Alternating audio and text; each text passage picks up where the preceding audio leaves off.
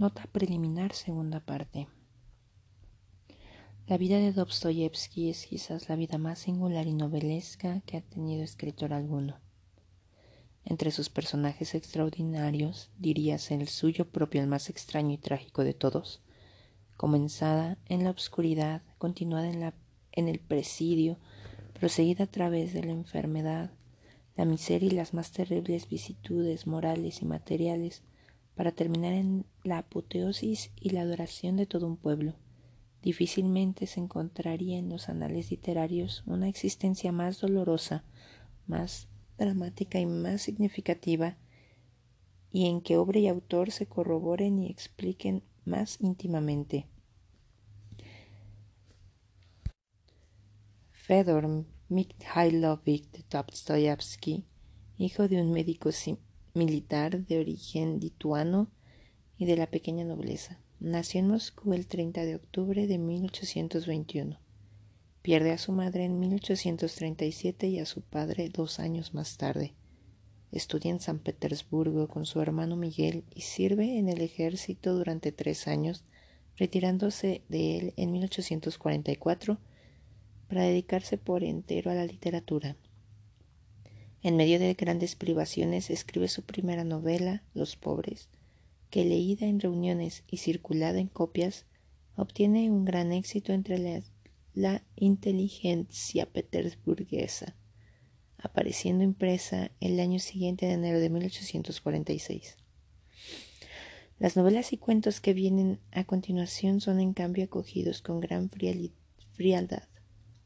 Enfermo, sufriendo ya de epilepsia que le atormentará toda la vida, desilusionado, abatido, se va desequilibrando rápidamente.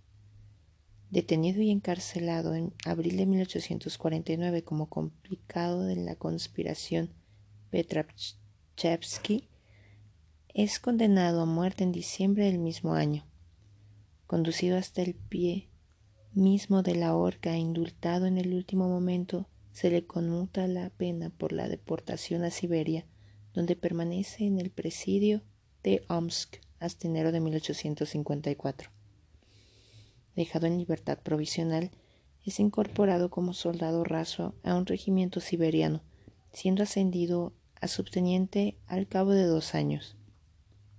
En febrero de 1857 contrae matrimonio con la viuda de un pequeño funcionario, María Dmitrievna Isayev, tuberculosa y mayor que él, y con un hijo ya mayorcito, Pacha, que fue una pesada carga toda su vida para Dostoyevsky, la cual, a pesar de lo mucho que le hizo sufrir y de haberle sido infiel, constituyó la gran pasión de su existencia.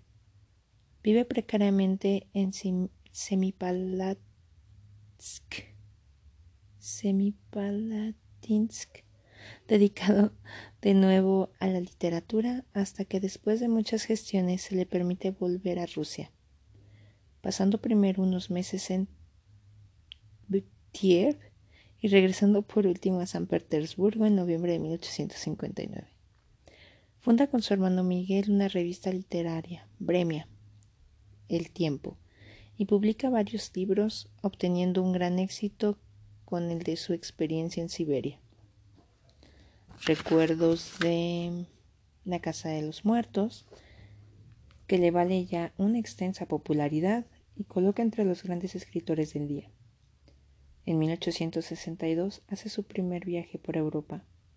En 1863 la revista es suprimida por razones políticas, realizando su segundo viaje por el extranjero.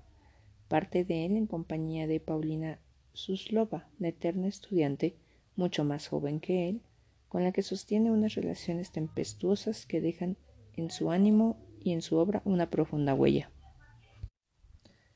En abril de 1864 muere su mujer, María Dmitrievna, a la que a pesar de sus infidelidades y violencias de carácter, y después de diversas alternativas de separación y reconciliación, ha perdonado y sigue queriendo, cuidando de ella hasta su final. En julio del mismo año muere su hermano Miguel, dejando a cargo suyo su familia, la viuda y cuatro hijos, y veinticinco mil rublos de deudas. Dostoyevsky honrando la memoria de su hermano, al que quería entrañablemente, acepta estas responsabilidades y trata de hacer frente a ellas mediante un trabajo abrumador. Tres años terribles de 1864 a 1867, acosado por enfermedad y por los acreedores, a pesar del éxito creciente de sus novelas, que afirma de modo resonante la publicación en 1866 de Crimen y Castigo, pero explotando por los editores son estos los que se benefician y no el autor. En febrero de 1867 contrae segundas nupcias con Ana Grigorievna Snitkin, 25 años más joven que él, a la cual tomaron unos meses antes como taquígrafa para dictarle el jugador. De un temperamento abnegado y particularmente equilibrado, queriéndole y venerándole profundamente, Ana Grigorievna se consagra a él por entero y será ya su ángel bueno hasta el día de su muerte. De 1867 a 1871 viven en el extranjero, particularmente en Alemania, no atreviéndose a, a volver todavía a Rusia por temor a la prisión por deudas. Años terribles de penuria y de sufrimientos a causa especialmente de su morbosa pasión por la ruleta, que alcanza ahora su ápice combinando casi con la demencia.